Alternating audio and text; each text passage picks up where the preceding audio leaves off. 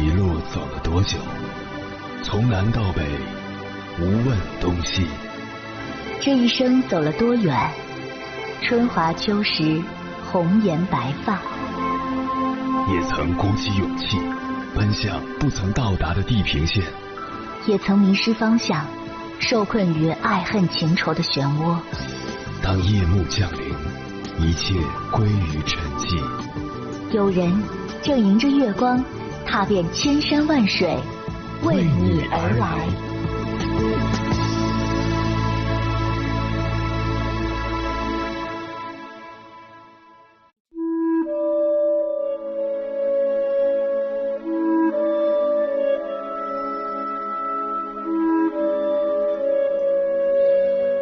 前段时间在微博热搜榜上看到这样一个话题：为什么好多人都消失在朋友圈了？其实类似的话题早在几年前就出现过，但每次上热搜都能引发大家的共鸣与讨论。那么说到朋友圈，你第一时间会想到什么？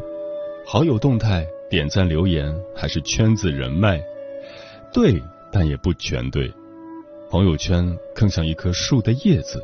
我们以为是一叶知秋，殊不知那只是一叶障目。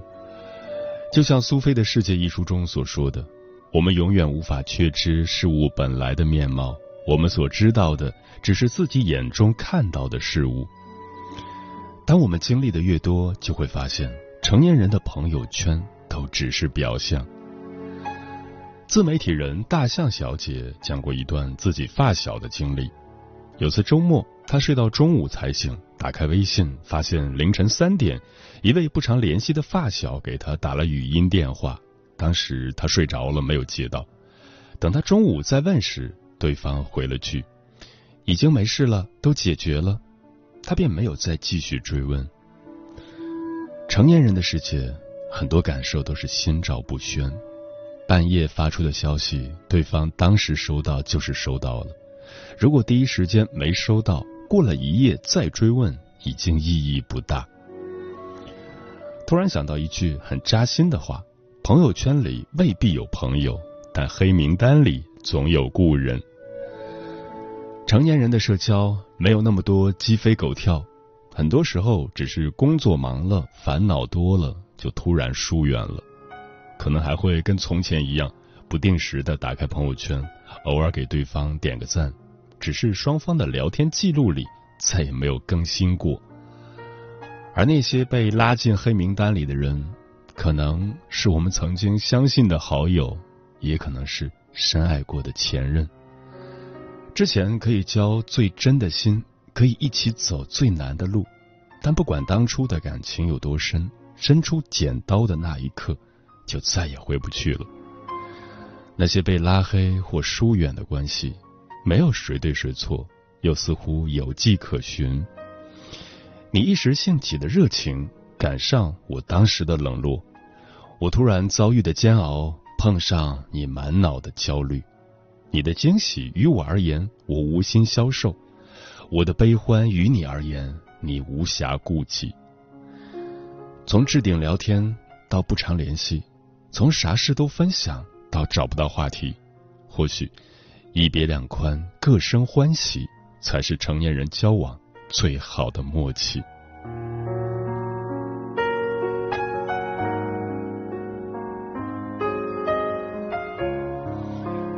凌晨时分，思念跨越千山万水，你的爱和梦想都可以在我这里安放。各位夜行者，深夜不孤单，我是迎波，陪你穿越黑夜，迎接黎明曙光。今晚跟朋友们聊的话题是：为什么越来越多的人从朋友圈消失了？关于朋友圈，有句话很扎心：其实根本没有人关心你发的是什么，也没有人看完你的长篇大论，更没有人注意到你发完秒删、欲言又止的话。是啊，想发给特定的人看，又担心对方错过。不想让其他的人看，又只能分组可见。不发吧，心里憋屈；发吧，觉得矫情；删了，显得刻意；留着，有些膈应。到最后，朋友圈只剩下三天的保质期，甚至变成了一条线，犹如门禁一样，挡住了逐年下降的分享欲。关于这个话题，如果你想和我交流，可以通过微信平台“中国交通广播”和我分享你的心声。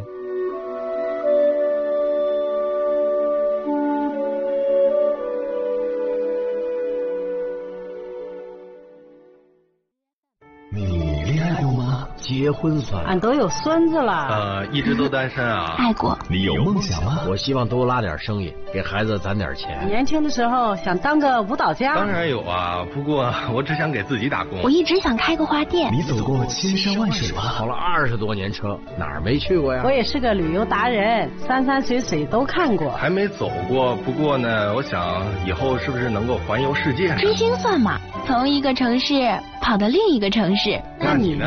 我。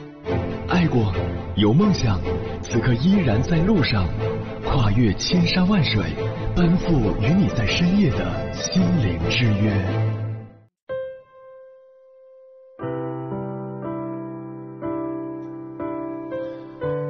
几年前，网上有个朋友圈不要设置三天可见的话题，也曾掀起大家的热议。主流的观点是。我们都忙于生活，忙于工作，只有重视你的人才会在百忙之中翻阅你的朋友圈，只有在乎你的人才会通过朋友圈关心你过得好不好。所以那段时间经常能听到类似的声音：不要让三天可见挡住真正关心你的人，不要用三天可见伤了在乎你的人。可事实真是如此吗？今晚千山万水只为你，跟朋友们分享的第一篇文章选自《读者》，名字叫《六点六亿人消失在朋友圈背后原因戳痛无数人》，作者可墨。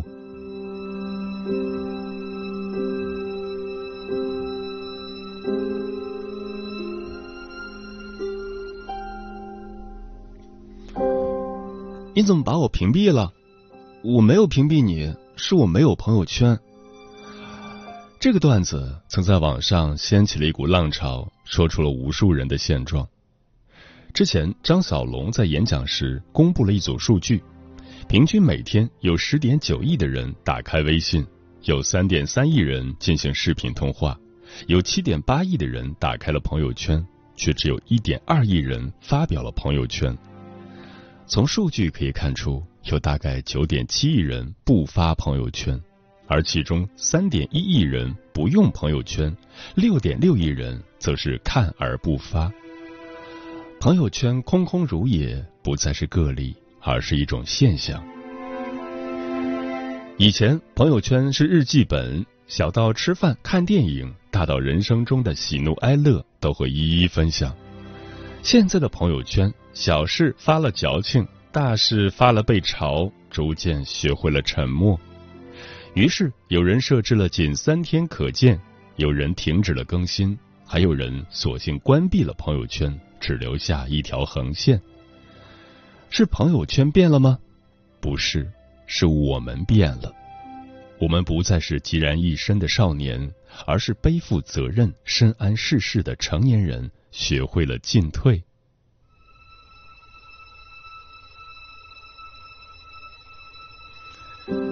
网上有人问：为什么越来越多的人不发朋友圈了？评论区众说纷纭，高赞回答是：不是不想发，而是不敢发。黄晓明曾在一次采访中谈起对朋友圈的态度。最开始，他经常会在朋友圈分享自己的生活和心情，但随着通讯录里的人越来越多，他的朋友圈就逐渐变了味。有一次，他在朋友圈发了一条动态。转眼就被别人截屏发布到了网上，网友会曲解他的意思，让他很尴尬。自此之后，他对朋友圈的态度就变得很谨慎，不再随便发表动态。生活中，无数人对朋友圈的热情都是被朋友的冷水浇灭的，想说的不敢说，能说的不想说，在进退两难间，不说成了最优选项。网友月月曾分享过自己的一段经历。他之前有个习惯，每天都会在朋友圈分享一件值得记录的事，一直坚持了多年。虽然偶尔会收到一些冷言酸语，但他也并未放在心上。直到有一次，他得知自己晋升为部门小组长，抑制不住喜悦，便分享到了朋友圈。本以为会收到很多点赞祝福，没想到现实却给了他一记耳光。不仅点赞的人寥寥无几，甚至还有两条留言说：“天天秀什么秀？当个小组长了不起？真是没见识！不知道的还以为当了 CEO 呢。”那一刻，他才明白，朋友圈里的朋友只是看客，真心盼你好的人并不多。鲁迅先生说过：“人类的悲欢并不相通，我只觉得他们吵闹。”现实很残酷，没有人能真正与你感同身受，甚至有人都不愿给予理解。发了不一定会被认同，不发也没有人会在乎。每个人都在生活的泥潭里挣扎，对他人的悲欢无暇顾及太多。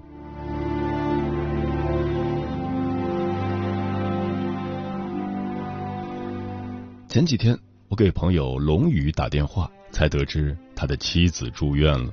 匆忙赶到医院，见到龙宇时，我差点没认出来。几个月未见，他已满面沧桑，风采不再。原来，他经营的餐厅倒闭了，为了结清员工工资和租金、水电费，花光了所有积蓄。本准备找份工作重新起航，生活却又给了他当头一棒。妻子体检时查出了子宫肿瘤，需要入院治疗。为了赚取医疗费，他白天开滴滴，晚上跑代驾，期间还要抽空到医院照顾妻子。有几次累到虚脱，只能独自坐在马路边抽烟，任泪水打湿了眼眶。烟灭以后，一切如旧，他又不得不撑起微笑迎接下一个乘客。我问他，为什么不告诉我们？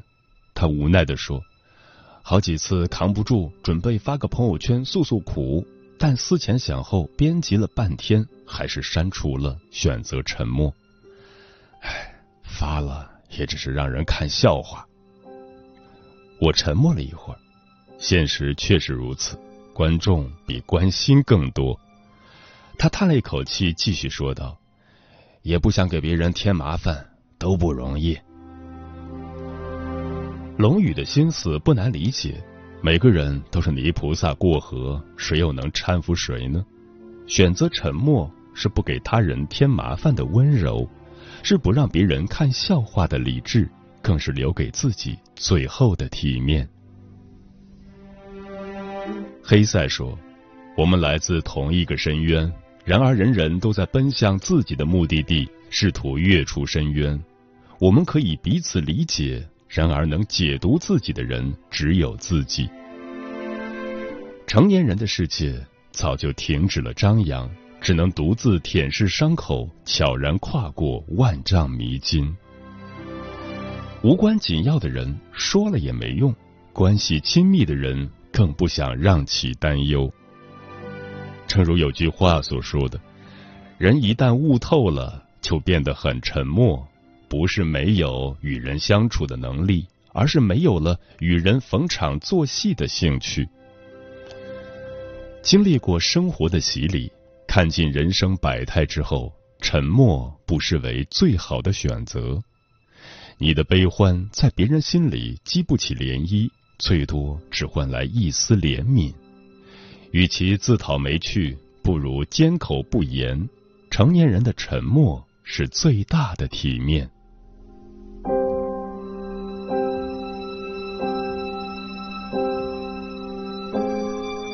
在哲学上有一个词叫“向来我属”，指的是人永远是自己一个人活着的，跟其他人无关。人生在世，生活是自己的，情绪是自己的，只有自己知深浅。悄然无声去成长，不动声色过日子，是一种智慧。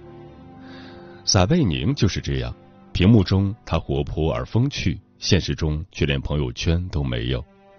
综艺节目《你好生活》中有一期，嘉宾金靖提出玩一个游戏，让他为了小尼发一条朋友圈，证明他们的友谊。对于很多人来说，这不过是轻而易举的事，但撒贝宁却格外为难。他严肃地说：“不要挑战我的原则。”原来他从不发朋友圈，也没有朋友圈。与妻子结婚、双胞胎孩子出生这些事，他也从来没有晒过。不仅没有朋友圈，就连他的微博也停滞在二零一三年。朋友圈一片空白的他，生活却过得格外滚烫。前段时间，有网友在三亚偶遇撒贝宁一家正在度假，他们陪伴孩子在游乐场玩耍，孩子开心的玩着摇摇马，他站在旁边细心照看。不一会儿，他还兴致勃勃的拍起了非洲鼓，好不自在惬意。陪伴家人之余，他还喜欢静下来看书。或者回母校打几场篮球，日子过得格外充实。把有限的精力时间留给值得的人，去做想做的事，清醒而通透，不拘泥于朋友圈的虚无，方可邂逅生活的辽阔。朋友圈里是镜花水月，一片幻境；朋友圈之外才是真生活，值得倾心。村上春树曾说：“你要做一个不动声色的大人，去过自己另外的生活。不是所有的鱼都会生活在同一片海里。人生滋味万千，其中冷暖自知。做一个不动声色的人，表面平静如水，内心波澜壮阔。在现实的海域中扑腾出自己想要的样子，便是最好。”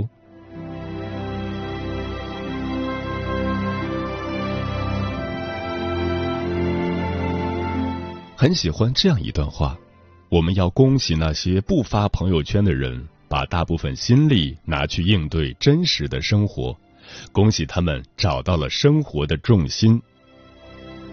不发朋友圈的人，不是无事可发，而是心早已在更重要的地方。对他们而言，没有动态的日子更值得翩翩起舞。每个人都有自己的静默时光。在他人看来是孤独，在自己看来却是纯粹。想起小说《摆渡人》里的一个问题：如果命运是一条孤独的河流，谁会是你灵魂的摆渡人？初看不懂如何作答，经历过世俗纷繁后，才恍然醒悟，自己的灵魂终需自己摆渡。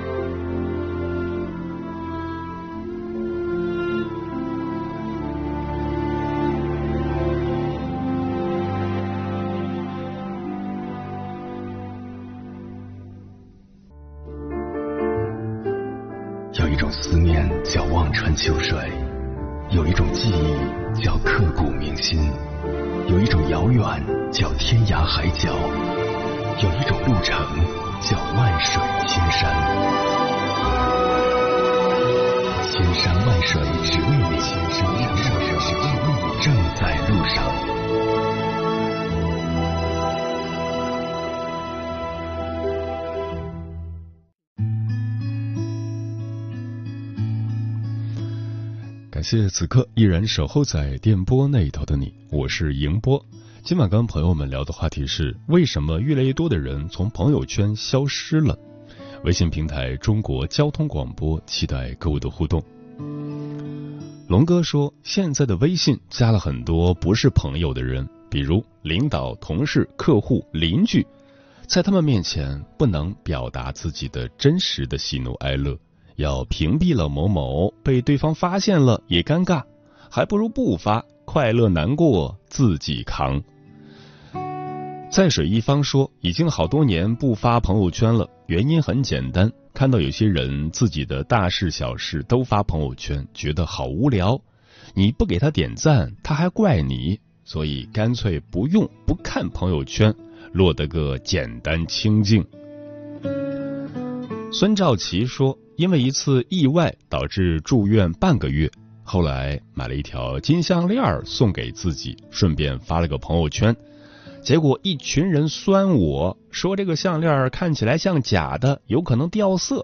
自那以后再也不发了。玄宝说：“我觉得比起发朋友圈，修炼自己的内心，过好自己的生活更重要。朋友圈无非是朋友之间一个秀的舞台，各种晒美食、晒旅游、晒看的演出。真正的生活还是自己一天天过出来的。时刻记着，别人的生活是别人的，与我无关，过好自己的小日子就可以了。”漂浮的云说。我对手机的功能掌握的不是很好，不会发朋友圈。偶尔有什么事情特想发或需要发的时候，都会请外孙帮助我。如今小朋友长大了，不好领导了，让他干什么得先申请再报告，经他审核同意才能够批准发或不发。上次我请他帮我发一下，他说自己发，然后就走了。到底我也没有发成。西林说：“我从来不发朋友圈，我只是偶尔会看看朋友圈中别人的状态，给喜欢的人点点赞，评论两句。”天净沙说：“我不发朋友圈的时候是去拯救人类了，等我回来，天天都发朋友圈，而且不会屏蔽任何人。”嗯，这位听友是一位医生，工作非常的辛苦，救死扶伤，可能真的是没有太多的时间去经营朋友圈。梦言说：“随着年龄的增长，我一般也不会发朋友圈了，因为朋友圈里的人员结构比较复杂，有父母、同事、领导，还要专门去分组，太麻烦了。表达心情的话，我会在微博上去发。”风林说：“我恰巧相反，现在分享的地方就只剩下朋友圈了。”有时候也担心发了别人会怎么看我，但人终究是为自己而活的，别人兴许根本不在乎呢。我自己是习惯于记录的，跑步在 Keep 软件上，偶尔会用一下小红书，但最终还是没有戒掉朋友圈，时不时的发一下摸鱼照、旅行的小记，绝口不谈工作。无论发什么，我姨妈总是第一时间来点赞，偶尔还会手动私聊我。每一段相遇都有它的原因，每一段经历都有它的意义，所以我还没有消失在朋友圈。木姑娘说：“朋友圈里有那么多人，可真正能放心打扰的很难找出一个。有些难言你无法让对方理解，有些苦衷你也不愿让对方理解，那就干脆自己消失吧，做个隐形人。”嗯，网络世界中的朋友。是触及不到的，朋友圈里的情绪宣泄，有时也找不到出口。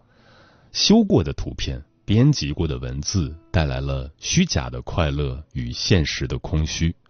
不发朋友圈，不代表生活不丰富，也不是无事可发。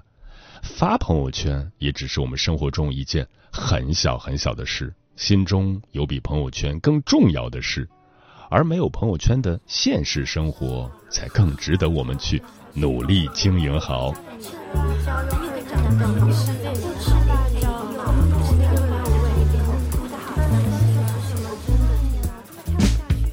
来到楼下的小店今天